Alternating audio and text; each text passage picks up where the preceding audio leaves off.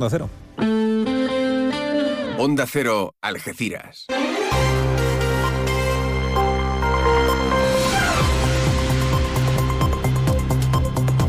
Más de uno. Noticias del campo de Gibraltar con Alberto Espinosa.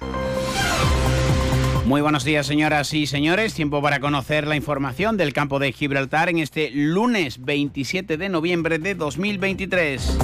La plataforma en defensa del tren rural en Andalucía hace un llamamiento para reclamar ferrocarril en todas las estaciones de Andalucía en una protesta que tendrá lugar el próximo 13 de diciembre. Sobre la mesa también la Algeciras Bobadilla. CEPSA, MERS y precisamente Renfe completan con éxito los primeros 100 trayectos del transporte ferroviario español con combustible renovable. El presidente de la Autoridad Portuaria de la Bahía de Algeciras, Gerardo Landaluce, Premio Nacional de Logística en el 30 aniversario del periódico especializado Diario del Puerto. Landaluce recogió el galardón en una gala celebrada en IFEMA ante más de 600 profesionales del sector logístico portuario. La Guardia Civil ha desmantelado la red que blanqueaba el dinero del clan de los Castañas. 34 personas detenidas tras dos años de investigación. 12 centros educativos del campo de Gibraltar se unen al programa Investiga y Descubre para estimular la iniciativa del alumnado con altas capacidades. 25 proyectos de los cuales se van a desarrollar en el campo de Gibraltar, 20 en Algeciras.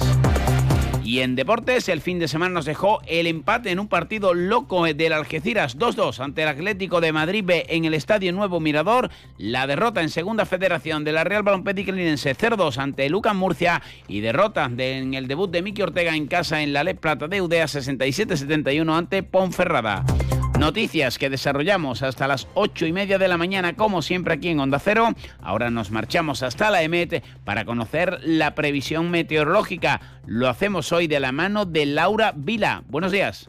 Buenos días, hoy tenemos cielo con intervalos de nubes bajas y brumas y no se descartan nieblas en el interior. El viento es de componente oeste, floco en el interior y con intervalos fuertes a partir de la tarde en el estrecho y las temperaturas máximas se mantienen sin cambios o bajan y marcarán 20 grados en Algeciras, 19 en Cádiz y 18 en Arcos de la Frontera y en Jerez de la Frontera. Es una información de la Agencia Estatal de Meteorología. Gracias, Laura. Vamos camino de las 8 y 23 minutos de la mañana. Fino, amontillado, oloroso, palo cortado. Pedro Jiménez. Don Zoilo, todo Jerez en una gama de sherries exquisitos embotellados en rama. De la forma más natural, manteniendo toda su intensidad, sabor y color. Gama Don Zoilo 15 años, de bodegas Williams ⁇ Humbert. Somos Jerez. Disfruta con un consumo responsable.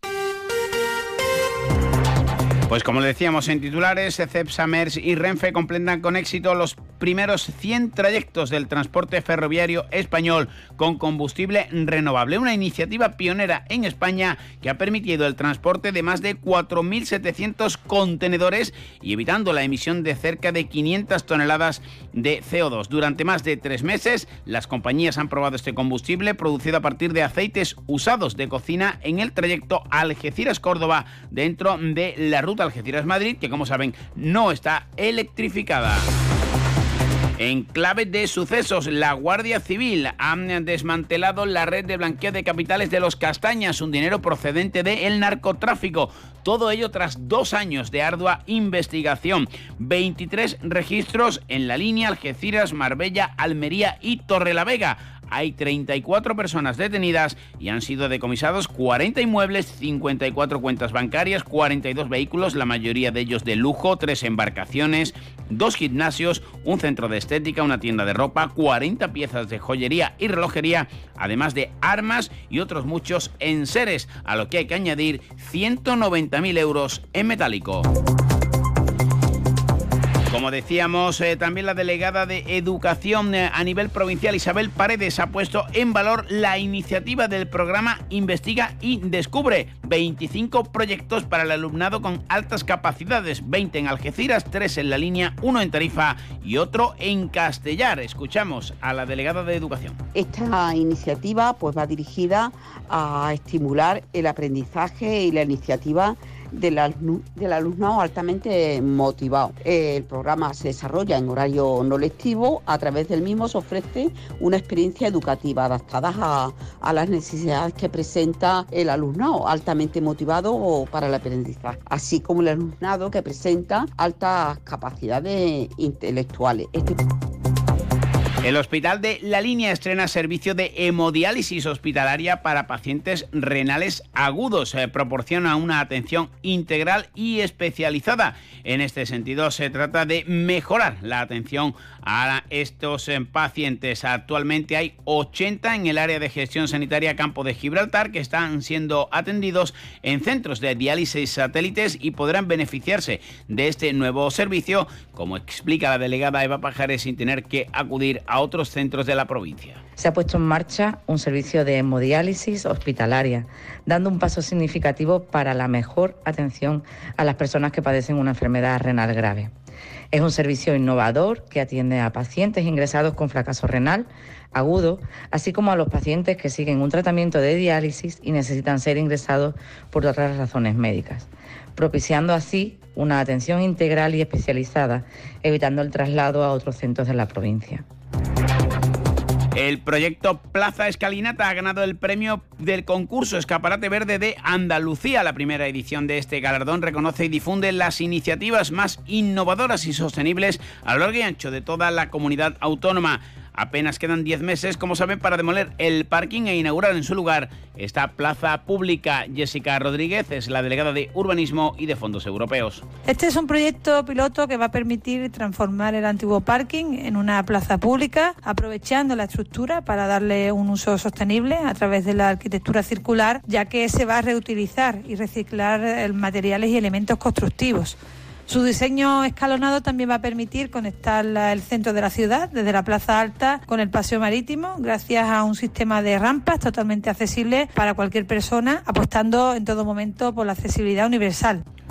Un ayuntamiento, el de Algeciras, que ha solicitado una ayuda de casi 3 millones de euros para mejorar el ciclo urbano de el agua. Todo ello en base a las subvenciones del Plan de Recuperación, Transformación y Resiliencia. En este sentido, el delegado municipal de Aguas de Algeciras, Álvaro Márquez, ha explicado que se va a utilizar para sufragar numerosas iniciativas, entre otras la instalación de 4.650 contenedores inteligentes. Nos han concedido una subvención de aproximadamente 2 millones de euros pues, destinados a, instalar medidores en los aliviaderos en toda la red municipal y a la instalación de, contadores inteligentes de telelectura que van a permitir esa monitorización integrada en un, complejo sistema, una aplicación que va a integrar todos esos datos y que va a resultar en la mejora del servicio y la eficiencia de, en la gestión de los datos.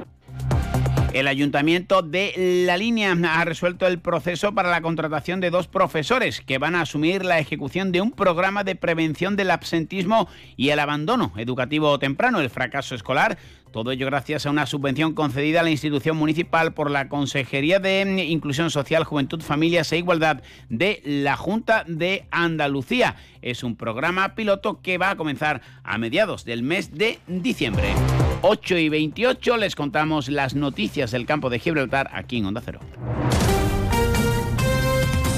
Onda Cero, Algeciras.